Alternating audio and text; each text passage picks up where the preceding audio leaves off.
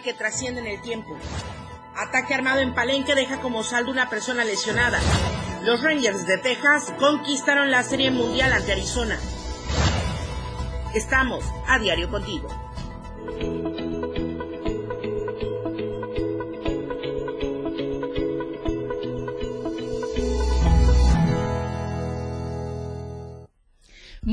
Buenos días, bienvenidos a la información en AM Diario, mañana de 2 de noviembre de este 2023, Día de Muertos, una fecha icónica en nuestro país, en nuestras tradiciones, en nuestra cultura y por supuesto también de celebración y para muchos día de descanso justamente para llevar a cabo cualquier eh, celebración que tengamos en esta fecha del año 2 de noviembre.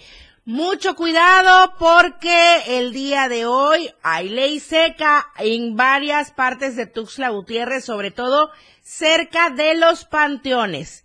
Y también tenemos una ciudad muy tranquila a esta hora de la mañana porque pues el tráfico está más eh, libre ya que mucha gente no acudió hoy a trabajar, hay día de descanso para que puedan estar en familia y celebrando este Día de Muertos tal como lo marca el calendario. Nosotros con muchísimo gusto de informarle, ya vimos a los amigos del colectivo que ellos ya están desde muy temprano para toda la gente que va a hacer las compras, a los que van al panteón, a los que van por las flores, a los que van por los tamales, en fin. Ya los colectivos están trabajando, los amigos también de, de los taxis ya están trabajando porque para ellos hoy es un día de mucho movimiento por toda la gente que requiere ir de un lado al otro. Justo con eso, con las compras y con todos los mandados propios del 2 de noviembre. Y nosotros con toda la información, un saludo para todos en la zona norte, en Palenque, nos estamos escuchando desde el 97.7 y del 103.7 de FM, la radio del diario. Los amigos locatarios en los mercados también, ellos están muy activos. Hoy es fecha de buena venta en el centro de los diferentes municipios de nuestra entidad. Y en los panteones también, toda la gente que trabaja en los panteones está muy activa. Ya Moisés Jurado nos estará dando los pormenores desde uno de los panteones de Tuxtla Gutiérrez. Y mis compañeros reporteros y corresponsales listos en las diferentes zonas de nuestra entidad también con esta celebración de Día de Muertos. Ya dio clic en Diario Media Group, en eh, los enlaces, en los links que están apareciendo en WhatsApp. Yo le invito a que le dé clic para que tenga toda la información importante, novedosa del día actualizada, tanto del Estado como del país y por supuesto a nivel internacional. Vamos primero con las temperaturas. Qué rico amaneció hoy en Tuxtla Gutiérrez. Diario TV Multimedia.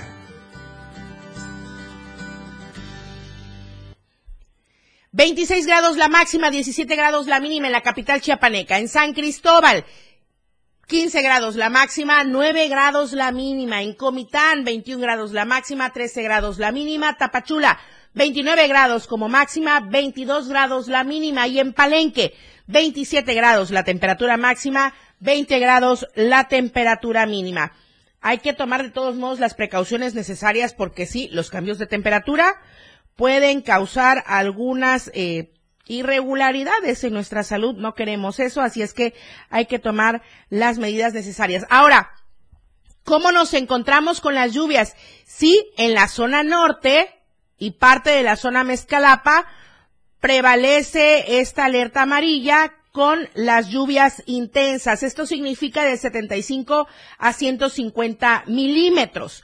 Ahora, en color azul, que significa lluvias fuertes, está prácticamente todo el estado, a excepción de la zona de los bosques, Tulijá, Celtalchol, Alto Sotzil, Celtal y Selva Lacandona, donde ahí estamos más tranquilos con las lluvias. Pero sí la alerta amarilla continúa en la zona norte y Mezcalapa.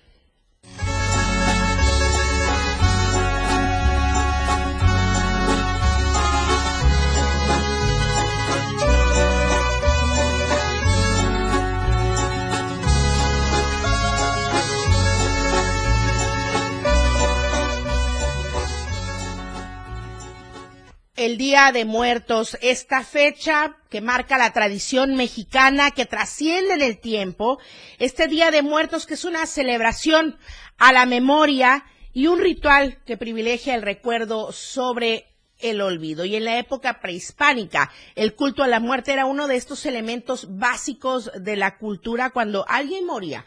Era enterrado envuelto en un petate y sus familiares organizaban una fiesta con el fin de guiarle en su recorrido al Mictlán. Y de igual forma le colocaban comida que le agradaba en vida con la creencia de que podría llegar a sentir hambre. El Día de Muertos es la visión indígena que implica el retorno transitorio de las ánimas de los difuntos, quienes regresan a casa, al mundo de los vivos para convivir con los familiares y para nutrirse de la esencia del alimento que se les ofrece en los altares puestos en su honor.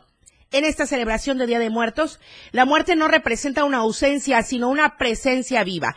La muerte es un símbolo de la vida que se materializa en el altar ofrecido.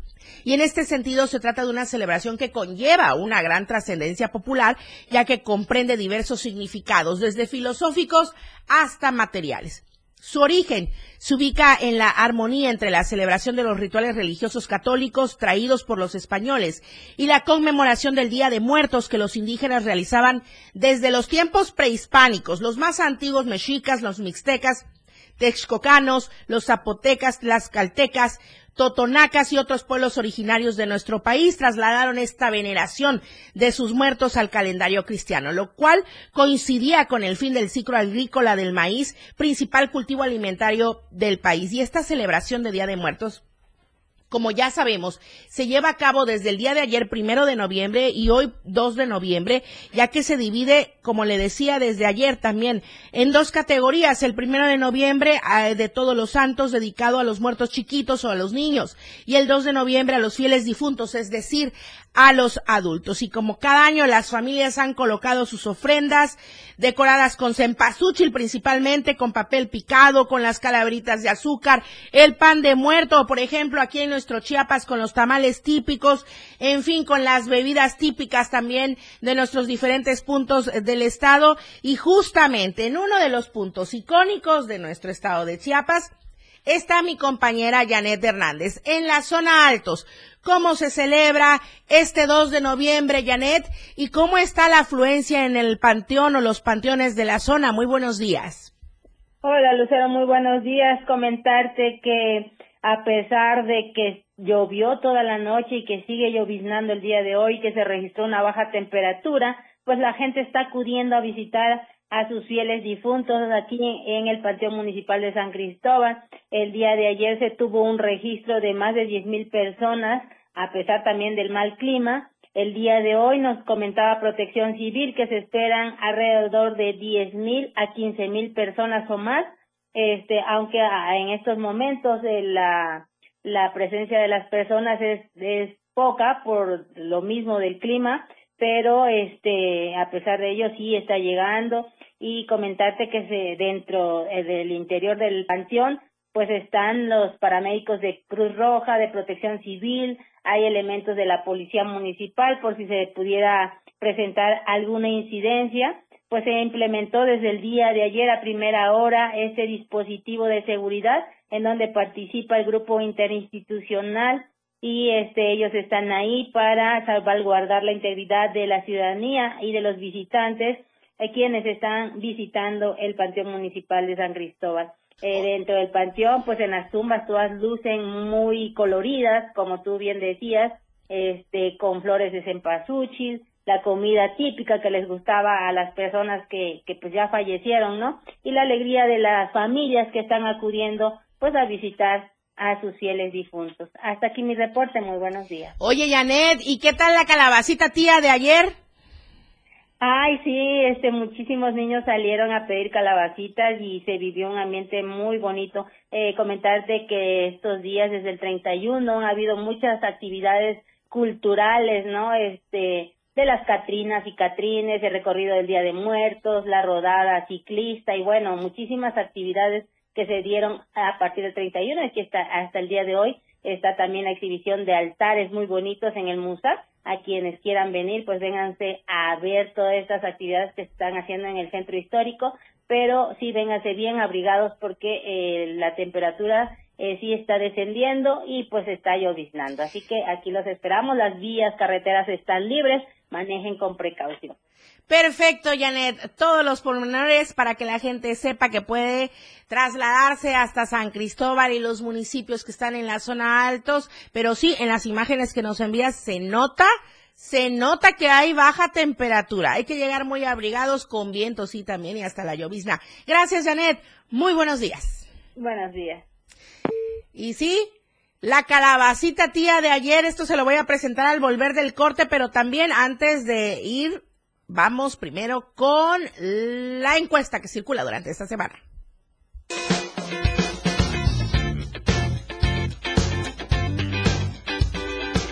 En el diario Mira Group nos interesa conocer tu opinión. La pregunta de esta semana es, ¿confía en los resultados de la encuesta final de Morena en Chiapas? ¿Qué opinas? ¿Sí?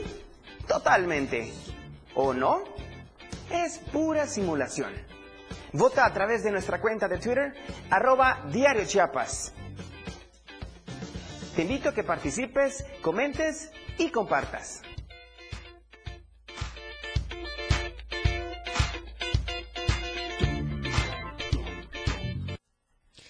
Coméntenos cómo celebra el Día de Muertos durante la transmisión y por supuesto que le esperamos después de este corte comercial. AM Diario, Lucero Rodríguez. En un momento, estamos de regreso. 97.7 FM, XHGTC, Radio en Evolución Sin Límites. La radio del diario, contigo a todos lados. Las 8, con 13 minutos. Nuestra programación ha cambiado de manera repentina. La radio del diario está abandonada. Los locutores y operadores han desaparecido. Algo ha sucedido.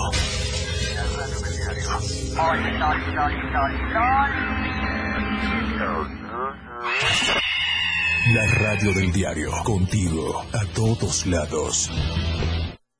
Fundación Toledo es una organización enfocada en la educación desde nuestra fundación hemos realizado varios proyectos para poder llevar a cabo nuestro objetivo principal, apoyar la educación en Chiapas, especialmente en las zonas rurales marginadas. A pesar de ser una organización joven, somos apasionados de lo que hacemos y entendemos que la educación juega un papel importantísimo en las personas, ya que ésta se ve reflejada en el desarrollo de su país. Para conocer más de nosotros, visita nuestras redes sociales en Facebook e Instagram como Fundación Toledo y nuestra página web en www www.fundaciontoledo.org.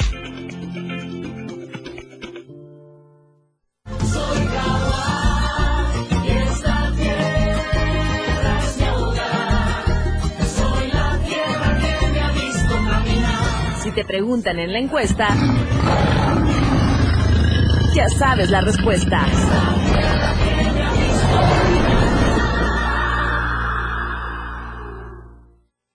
Caminando con Los Ángeles, un programa donde encontrarás la conexión con Los Ángeles, donde se hablan temas de luz. No hay nada más hermoso que compartir los temas de luz de Los Ángeles y Arcángeles. Acompáñanos todos los martes y jueves de 10 a 11 de la mañana por la radio del diario 97.7, contigo a todos lados. Oportuna y objetiva es AM, diario. Continuamos.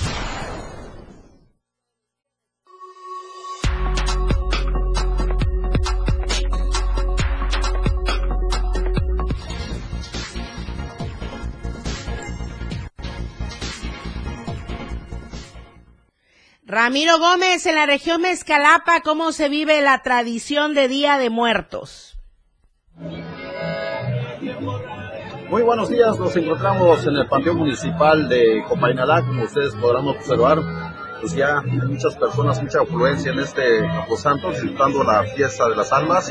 Hoy pues es 12 de noviembre y muchas personas que vienen, vienen de diferentes localidades se encuentran aquí desde la una de la madrugada, nos conectaban a encender sus velas, a colocar flores y por otra parte informarles que el día de ayer arrancó el operativo por el Día de Muertos en distintos puntos de esta zona de Escalapa, principalmente en los municipios de Aguatepec, Coapilla, Copainalá, Tecpatán, Francisco León, Escalapa, Chicorringo, Sinocinta, toda esta región.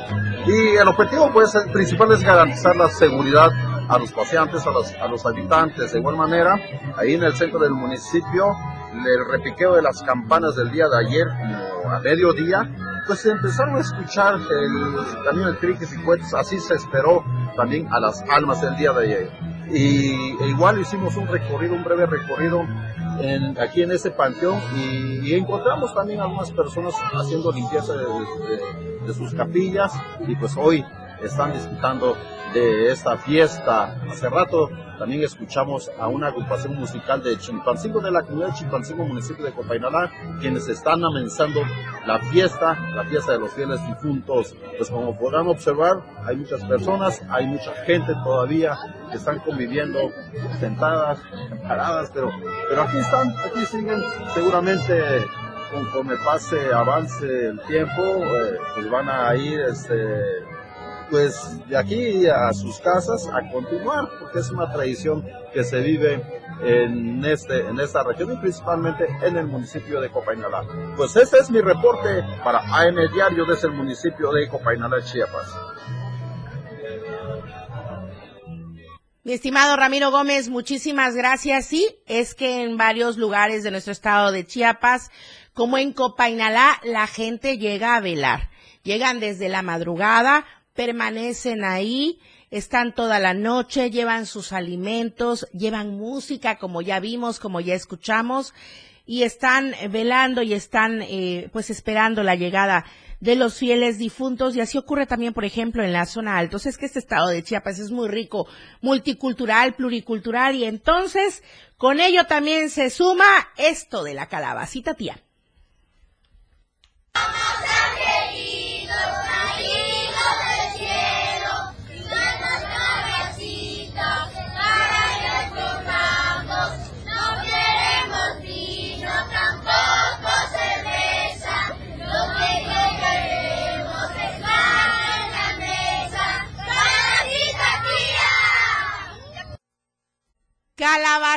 Tía y con esto nos invadieron ayer las brujitas, los catrines, las catrinas, las calabacitas, bueno, todos los personajes que usted ya conoce y se agregan los de películas populares. Todos los chiquillos o la mayoría de los chiquillos salieron a pedir la calabacita tía. Ellos son los chicos de Comitán, que nos mandan a través de mi compañera Adaibet Morales su calaverita para que nos demos cuenta cómo se divirtieron el día de ayer y usted también, si tiene algunos datos, compártalo con nosotros durante la transmisión. Cómo salió el día de ayer a pedir calabacita acompañando a su pequeño, a su pequeña. Recorrieron las colonias. Vio calabacita usted también, que viva la tía, que viva el tío, o que muera la tía o que muera el tío. Y bueno, también con la calabacita, por supuesto que hay que estar atentos de la celebración también en los panteones, porque hoy toca eh, para la mayoría de la gente que así lo dicta su tradición, su religión también, pues hay que acudir a los panteones. Y es el caso, vamos ahora a la zona costa. ¿Cómo estás, Edgar Castillo? Muy buenos días, la afluencia en los panteones. ¿Qué tal, Lucero? Muy buenos días. Te saludo desde el municipio de Tonalá, en la región mismo Costa. El primer día, el día de ayer, uno de la visita a los difuntos transcurrió en completa calma. Las familias que acuden este día uno al Campo Santo transcurrieron en completa calma. Las autoridades policíacas, Protección Civil Municipal, Tránsito del Estado mantienen vigilado al Panteón Municipal La Eternidad. Los vendedores de flores, las vendimias comidas y bebidas eh, aún eh, ayer estuvieron con poca venta y esperan que la ciudadanía acuda hoy 2 de noviembre, Día de los Fieles Difuntos, la tradición mexicana en este municipio de Tonalá. En el interior del inmueble, las personas que brindan servicio de acarreos de agua, aseo de sepulturas, dijeron que está muy poco la afluencia en este Día de Muertos, pero esperan que hoy, jueves 2 de noviembre, eh, la afluencia eh, permanezca más con afluencia este, de las familias que visitan eh, los panteones municipales. Es que déjame comentarte, ayer Lucero, el día de ayer hubo un ráfagas de viento y bueno, eso no permitió a lo mejor que las familias no acudieran a este panteón municipal, eh, donde también eh, tuvimos la, este, la voz, la, la voz de los que venden flores y dijeron que también les estaba afectando porque la, este, el viento seca las, las flores y bueno, esperan que hoy jueves eh, sea con más afluencia turística. Eh, perdón, este, de familias que vienen de otros lados, ¿verdad? Porque también este, los centros turísticos también están eh, con poca afluencia turística y bueno, esperan este jueves eh, desde temprana hora, 8 de la mañana, abren el panteón de 8 de la mañana a 8 de la noche. Este es mi reporte desde el municipio de Tonalá. Muchísimas gracias, Edgar Castillo. Entonces, los operativos están listos para brindar seguridad a la gente allá en Tonalá y todo lo que es la zona Istmo Costa. Y sí, como decía Edgar Castillo, es que hay que tener cuidado con el frío. Por si usted ya no alcanza a escuchar todo el pronóstico que le mencionamos al principio de este espacio, también en la página 13 de nuestra verdad impresa viene todos los pormenores porque el Frente Frío número 8 seguirá con las bajas temperaturas y las lluvias torrenciales en algunas regiones de Chiapas y con ello los vientos, como ya escuchamos con Edgar allá en Tonalá. Voy contigo, Valeria Córdoba. Hola, Tapachula. Ah,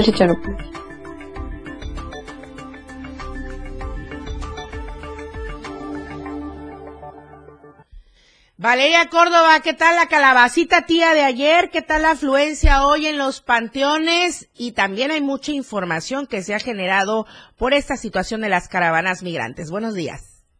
Hola Lucero, muy buenos días. saludo con mucho gusto en este Día de Muertos. Pues comentarte que durante el día de ayer, primero de noviembre, los panteones municipal y jardín de aquí de Tapachula pues fueron visitados por habitantes quienes llevaron, por supuesto, flores, ofrendas a sus difuntos. No se encontraron abarrotados los camposantos, ya que, por supuesto, se espera que la afluencia sea mayor durante el día de hoy. Y esto a pesar de las condiciones climatológicas, porque cabe destacar que tanto ayer como hoy también, pues amanecimos con un clima bastante eh, frío, por así decirlo, para nosotros en la costa, bastante nublado y se pronostica que llueva. Ayer llovió en algunas zonas de Tapachula, de hecho aminoró la lluvia a comparación de días anteriores, pero bueno, las lluvias están pronosticadas, así para que todos los que deseen visitar los panteones tomen precauciones, como siempre las recomendaciones, pues ya la conocen, no introducir bebidas alcohólicas, no introducir objetos punzocortantes y por supuesto también no eh, introducir agua para los floreros, sino utilizar tierra en lugar de ello. Y bueno, en otras noticias te comento que no todo es celebración, no todo eh, pues son costumbres aquí en la región Soconusco y es que lamentablemente en estos días durante un operativo en el municipio fronterizo de Suchiate, policías municipales resultaron lesionados. Vamos a ver la información completa de esta situación.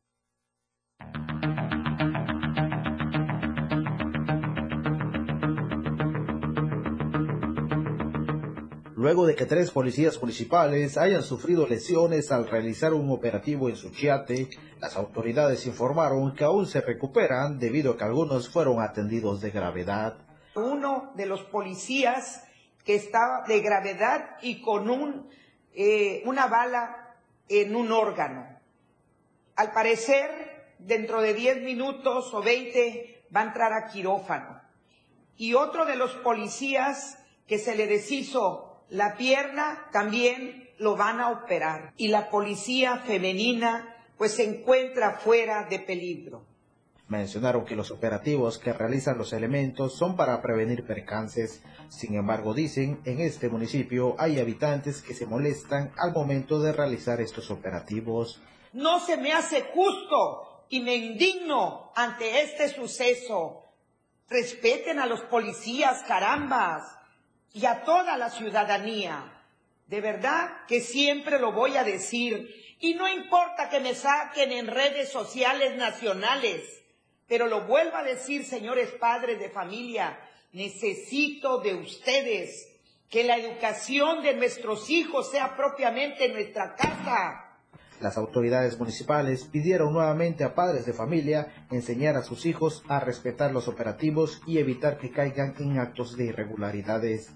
Se espera que en los próximos días se refuerce la seguridad federal en esta frontera sur de Chiapas en coordinación con elementos estatales y municipales, por lo que piden a la población no molestarse, pues son operativos para mantener la seguridad de la región. Diario TV Multimedia Tapachula.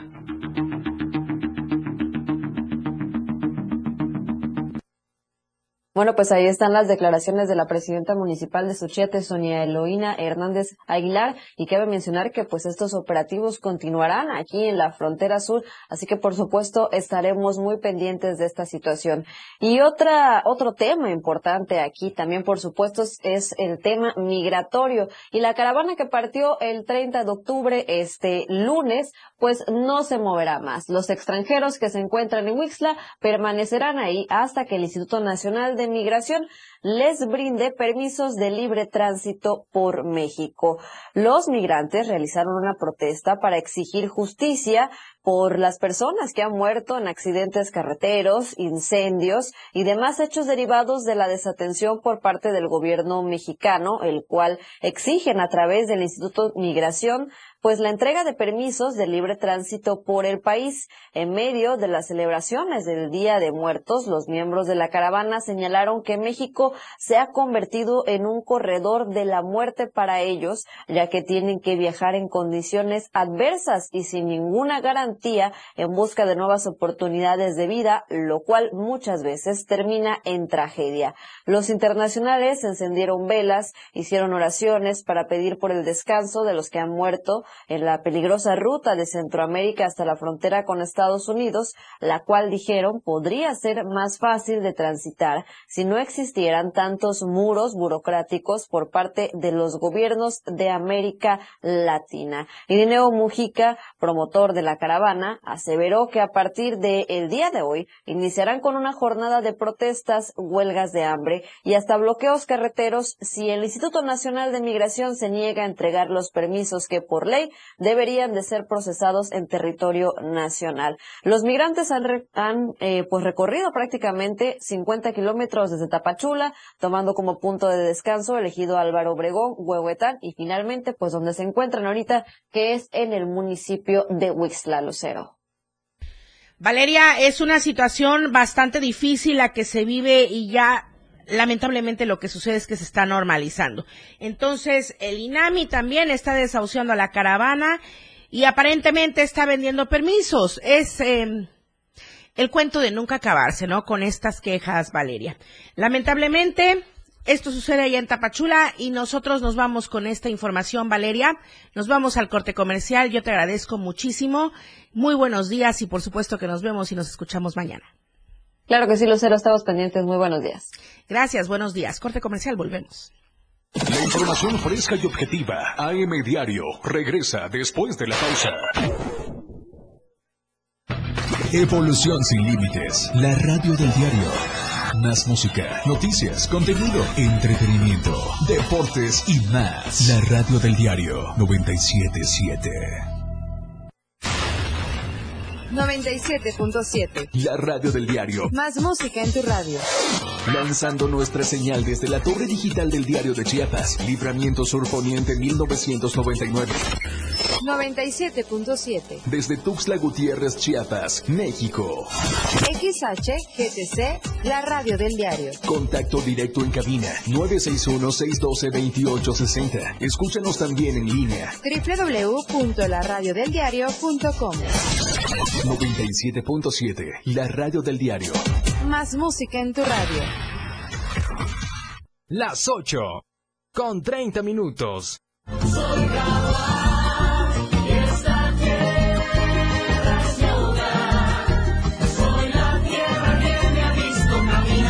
Si te preguntan en la encuesta, ya sabes la respuesta.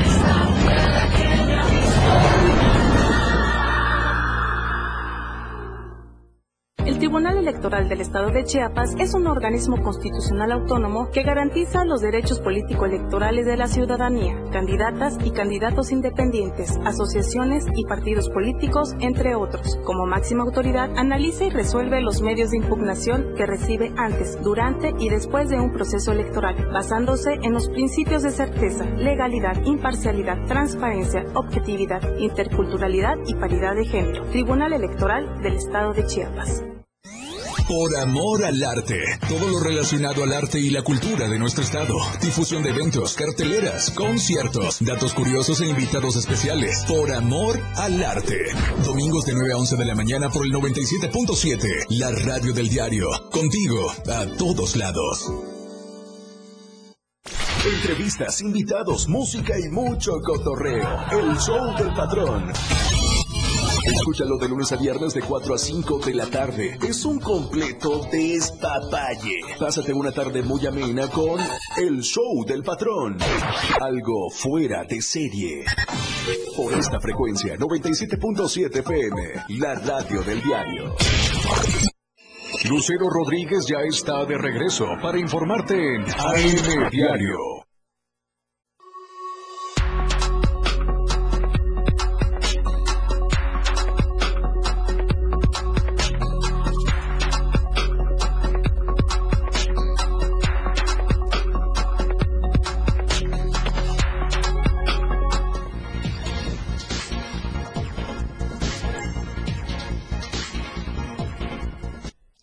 Dos de noviembre y también hay deportes. Adelante con la información. La escena global del deporte con Lalo Solís.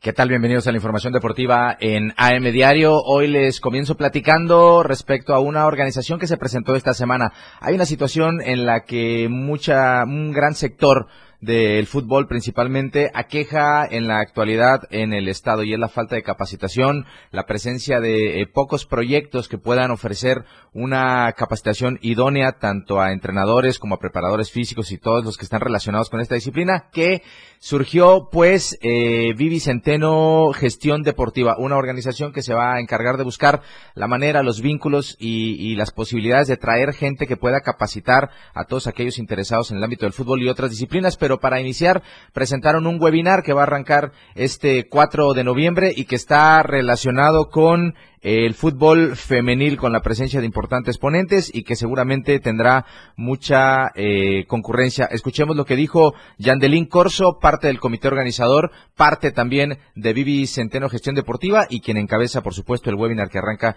este 4 de noviembre.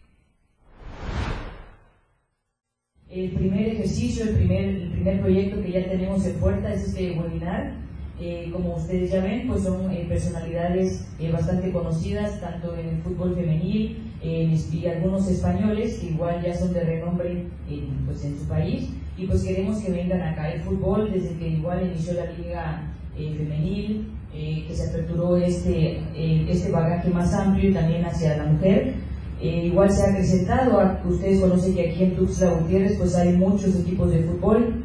Eh, también es una invitación que se le hace también a los padres de familia, ya lo comentaron, a entrenadores eh, que están en las diferentes disciplinas, edades. Y una de lo que nosotros queremos empezar a, a trabajar es esta cuestión del fútbol formativo. Ustedes podrían decir eso en todas las escuelas. Ahí está lo que dijo parte del comité organizador durante la presentación de esta, de esta organización, también del webinar y que seguramente usted si está interesado puede seguirlos en redes sociales. Hay un fanpage en Facebook que se llama BZ Gestión Deportiva. Ahí puede encontrar todo lo relacionado a este webinar que arranca este 4 de noviembre eh, y que pues bueno, seguramente usted que está interesado lo encontrará interesante. Vamos a platicar de otra disciplina. Toca el turno del taekwondo y en la modalidad de mudo wankie de nueva cuenta comienza a evaluar a sus alumnos. Dicen pues que como con el propósito de seguir fomentando la práctica del arte marcial milenario coreano en la geografía estatal, sí claro, por supuesto eh, Mudo One eh, inició su gira de actividades correspondientes al examen 291 de grados CUPS y preexámenes de cintas negras 2023 que ya sucedió el pasado fin de semana, evaluación que se desarrolló por espacio de más de cinco horas en los tatamis instalados en uno de los salones de la Asociación Internacional del Club de Leones en Tuxtla Gutiérrez, teniendo como representante al Gran Master Daiwon Moon. Profesor Arnoldo Victorio Sandoval, cinta negra octavo Dan, quien es el sinodal encargado de realizar dichas evaluaciones, para la cual estuvo también acompañado por sinodales auxiliares como fueron Octavio Balseca, cinta negra séptimo Dan, Joel Martínez, cinta negra sexto Dan y Julio Alberto Ballinas, cinta negra quinto Dan, entre otros. El examen tuvo la participación de un centenar de aspirantes a cambio de cintas y grados provenientes de 11 escuelas de los municipios de la capital chapaneca, además de otros municipios vecinos como lo son Ocoso, Cuautla y Cintalapa. Y estuvo esta evaluación importante que reunió a más de 100, que comienza en algunos casos eh, su andar en el taekwondo, en el Mudo One, y algunos otros que están en preexámenes pensando en obtener ya el máximo grado de esta disciplina como es la cinta negra y estamos viendo a los que evaluaron, a todos aquellos que se dieron cita para demostrar el avance que van teniendo en esta arte marcial tradicional. Platicamos del rey de los deportes y es que después de ser una franquicia que ha batallado mucho desde su fundación. Finalmente ayer los Rangers de Texas se coronaron campeones del béisbol de grandes ligas tras derrotar a su rival, los Diamondbacks de Arizona. Fue un partido, fue un encuentro bastante parejo en sus primeros episodios. Sin embargo, no hubo manera de detener a esto que fue una maquinaria ofensiva, por lo menos en los últimos tres compromisos en los que eh, estuvieron buscando mucho a detalle. 5 por 0 fue el marcador de ayer, miércoles, con una gran actuación de nueva cuenta de Cory Seager, este parador en corto, que también fue nombrado el jugador más valioso para el conjunto ganador. Así que después de no haber eh, conseguido ningún trofeo con anterioridad, finalmente los Rangers de Texas se coronaron esta noche tras ganar la serie cuatro juegos a uno a los, a los Diamondbacks de Arizona. Ahí estamos viendo algunas imágenes de los festejos, algunas actividades que se fueron dando y que al final coronaron pues a la mejor novena de esta temporada. Cabe destacar que vivió una crisis Dallas después, eh, Texas después del juego de estrellas, pero encaminaron y ayer volvieron a demostrar que fueron uno de los mejores equipos durante toda la temporada con este gran resultado, festejando pues la obtención del gallardete, el máximo gallardete que tiene las grandes ligas. El rey de los deportes ya conoce a su campeón y son los Rangers de Texas. Actividad de la Liga MX, y es que hay media semana, hay juegos, algunos ya están bien muertos en la apertura 2023, muy acorde a las fechas, algunos otros seguramente eh, se morirán pronto, sin embargo, se disputó, se disputó la jornada que arrancó con el triunfo del Puebla ante el Toluca 1 por 0, pero los juegos de ayer, en los juegos de ayer Cruz Azul derrotó 2 por 0 al FC Juárez con una buena actuación de Uriel Antuna de nuevo que anda on fire. Y Ángel Sepúlveda, que es el máximo goleador mexicano en este torneo. Mazatlán se impuso 3 por 1 al Santos de Torreón. Pachuca venció al Atlas, pobre Atlas, hablando de muertos. Bueno, ahí está, Santos eh, cayó en su visita al, Kraken ante Mazatlán FC. América con eh, Jardiné visitando a su ex equipo, fue abucheado.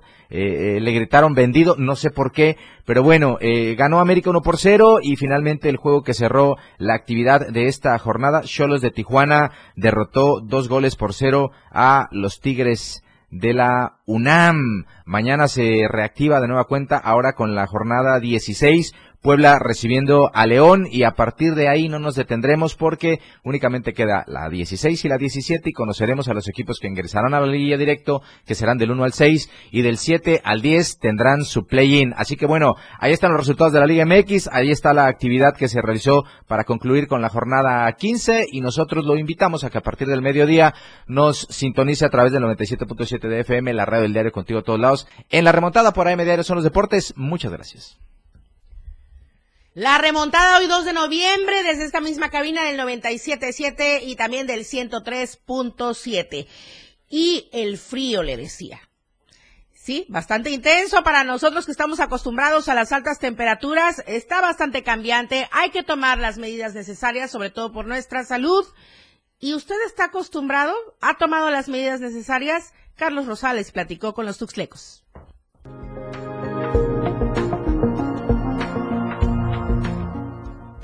Ante la llegada de los frentes fríos al estado de Chiapas, salimos a las calles de la ciudad de Tuzla Gutiérrez a preguntarle a la ciudadanía cómo se está preparando para enfrentar esta temporada invernal.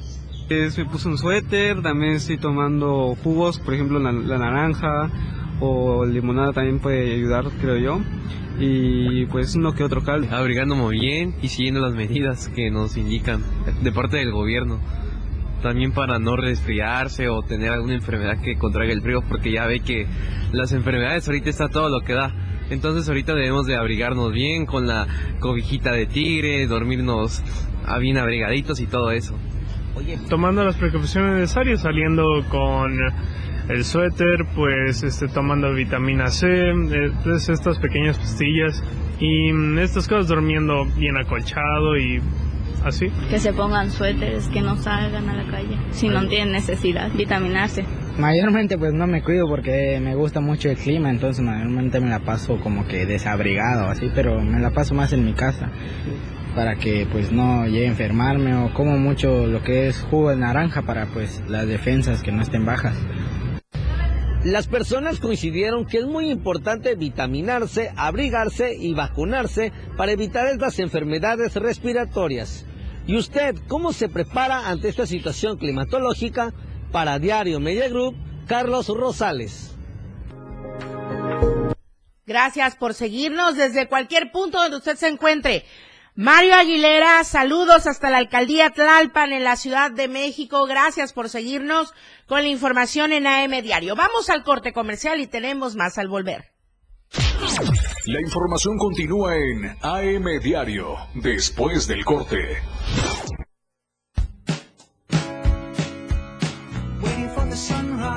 La radio del diario, transformando ideas contigo a todos lados. Las 8 con 42 minutos.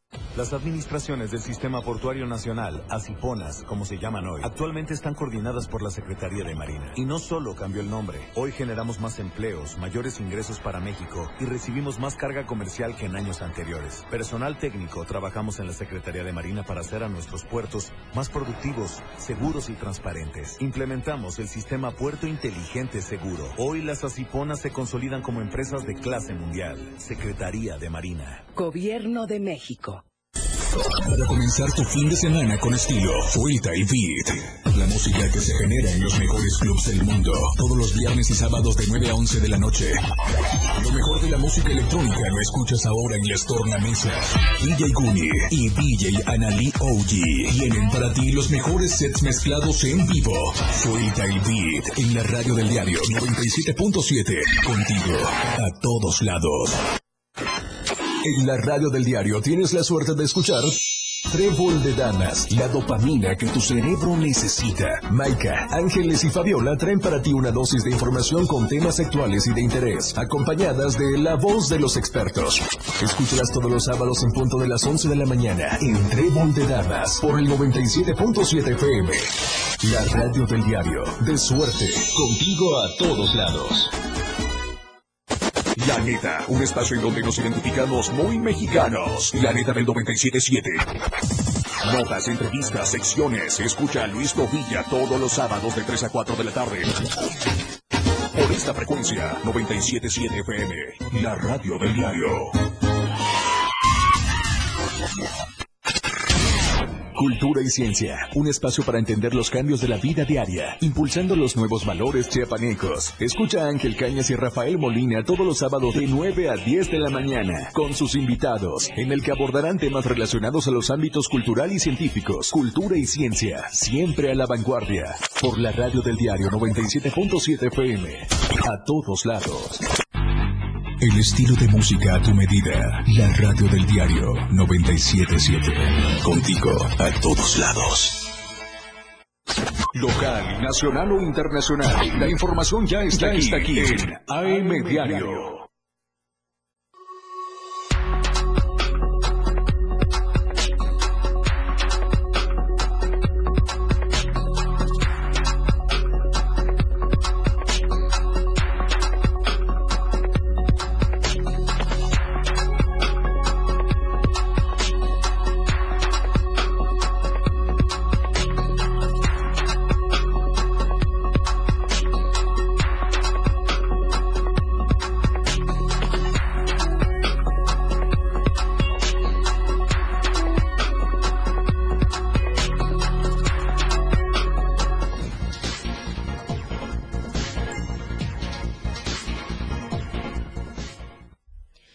De vuelta con la información nacional, Luis Carlos Silva listo en la Ciudad de México. Luis Carlos, muy buenos días en este 2 de noviembre y hay información importante.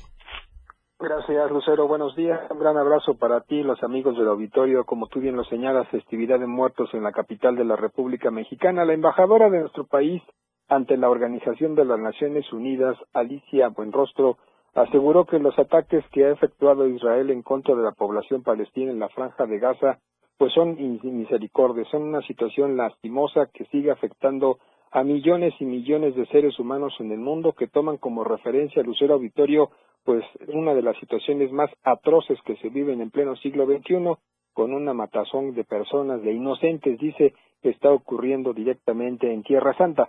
La embajadora mexicana aseguró que si bien se reconoce el legítimo derecho de Israel a proteger a sus ciudadanos del territorio contra los ataques de Hamas, también señaló que esto es importante porque se debe apegar al derecho internacional.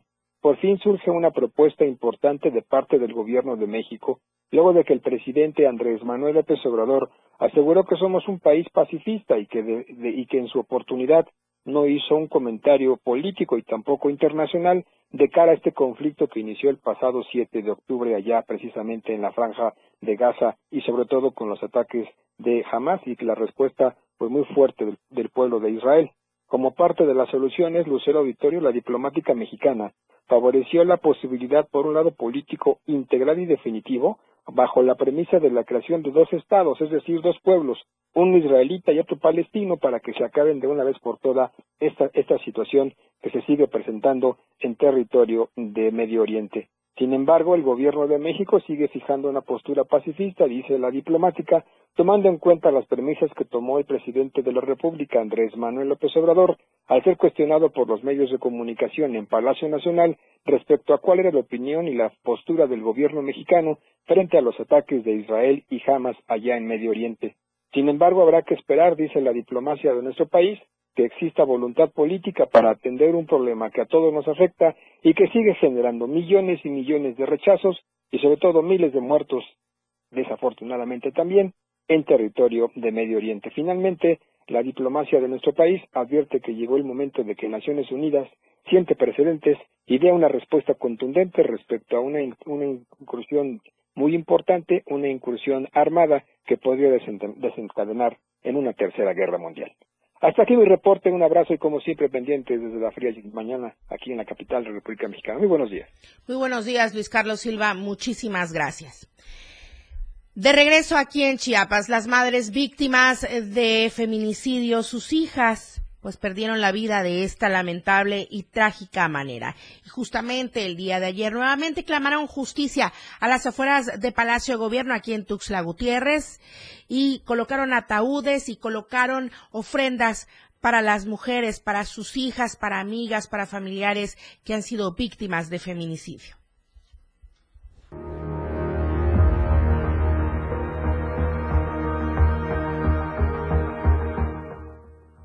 En el marco de la celebración de Día de Muertos, integrantes de la Fundación Carla Velasco y Madres Víctimas de Feminicidio instalaron por primera vez un altar de las víctimas de feminicidio en nuestro estado para visibilizar la problemática que existe en Chiapas con respecto a este tema. Sabemos que diario matan a 10, 15, 20 mujeres y esa cifra no es la que realmente dicen en, aquí en el, en el estado.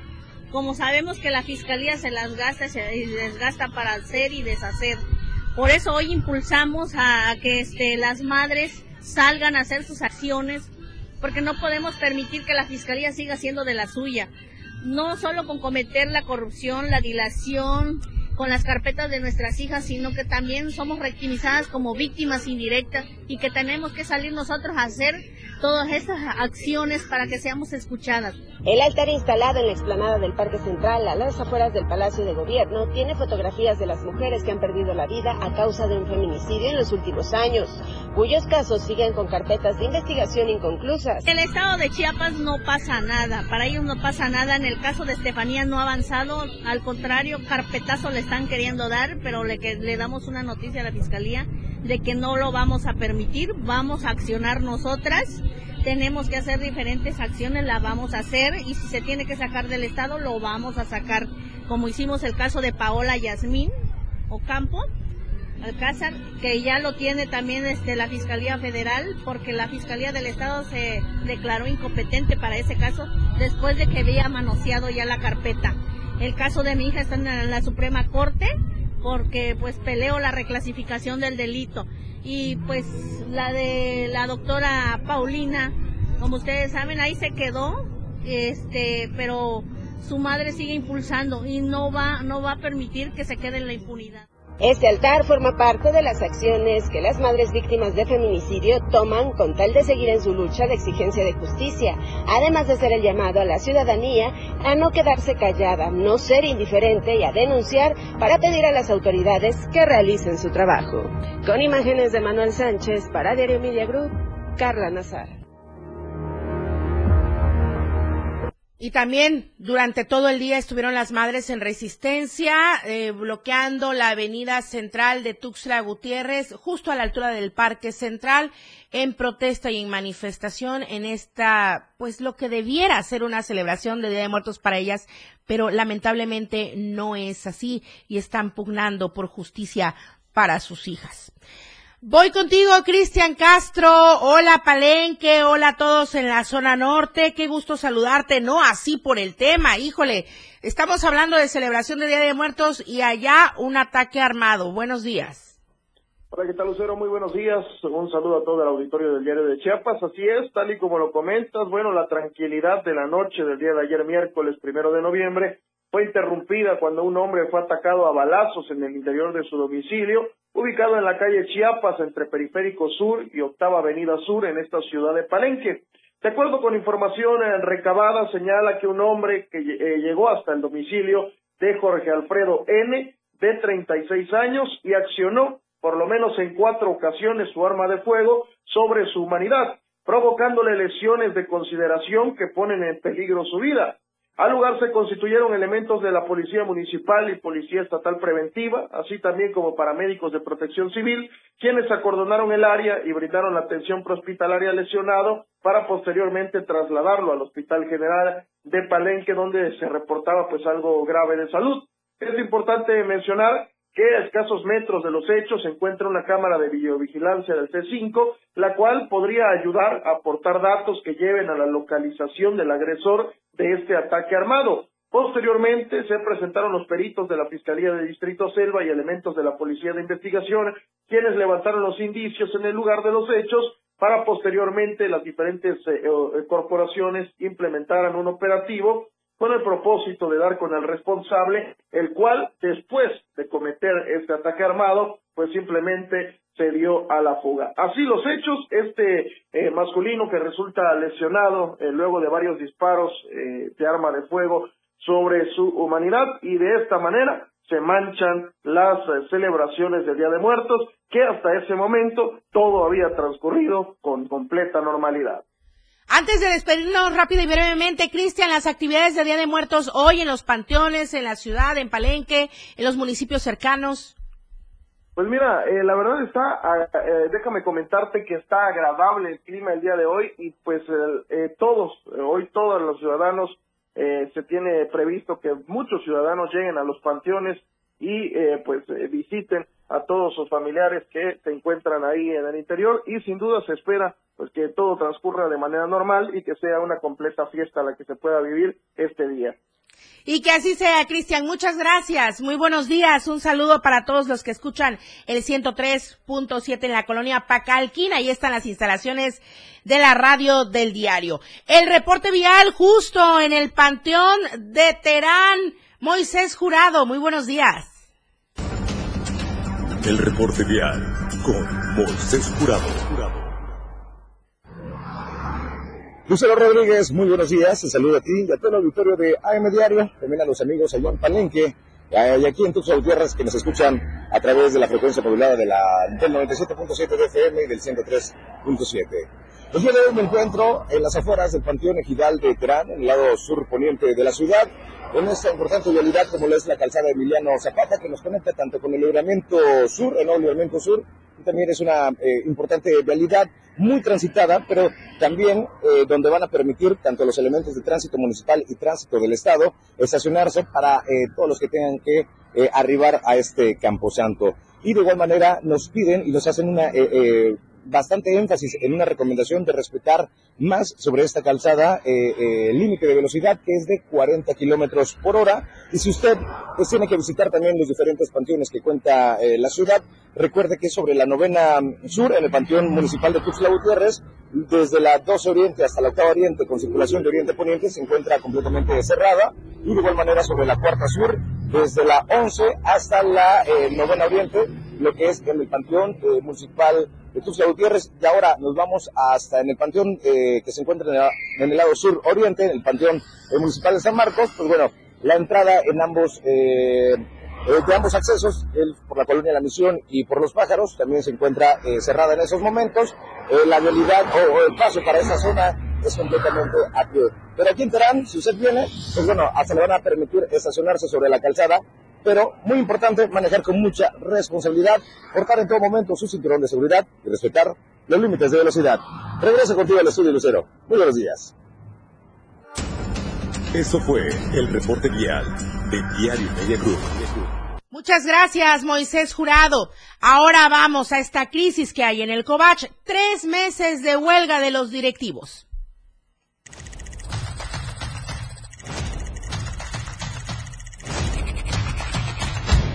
Se han cumplido casi tres meses desde que el sindicato de directivos del Colegio de Bachilleres de Chiapas inició una huelga ante la falta de palabra del director general Jorge Luis Escandón Hernández y el despido de ocho de sus integrantes. Las actividades administrativas del Colegio de Bachilleres de Chiapas prácticamente están interrumpidas, lo que podría llegar a afectar incluso a los alumnos próximos a egresar. Lo más lamentable es el silencio y la falta de interés del diálogo para la solución del conflicto de Jorge Luis Escandón. Con esto demuestra que más allá de pensar en el beneficio colectivo, está empecinado a no ceder en el orgullo personal. ¿A qué le está apostando Jorge Luis Escandón? ¿Acaso cree que por llevar uno de los apellidos del gobernador ya es intocable y puede hacer y deshacer con el futuro administrativo de trabajadores y estudiantes? Si le apuesta a eso, entonces la realidad le pegará muy duro en la cara.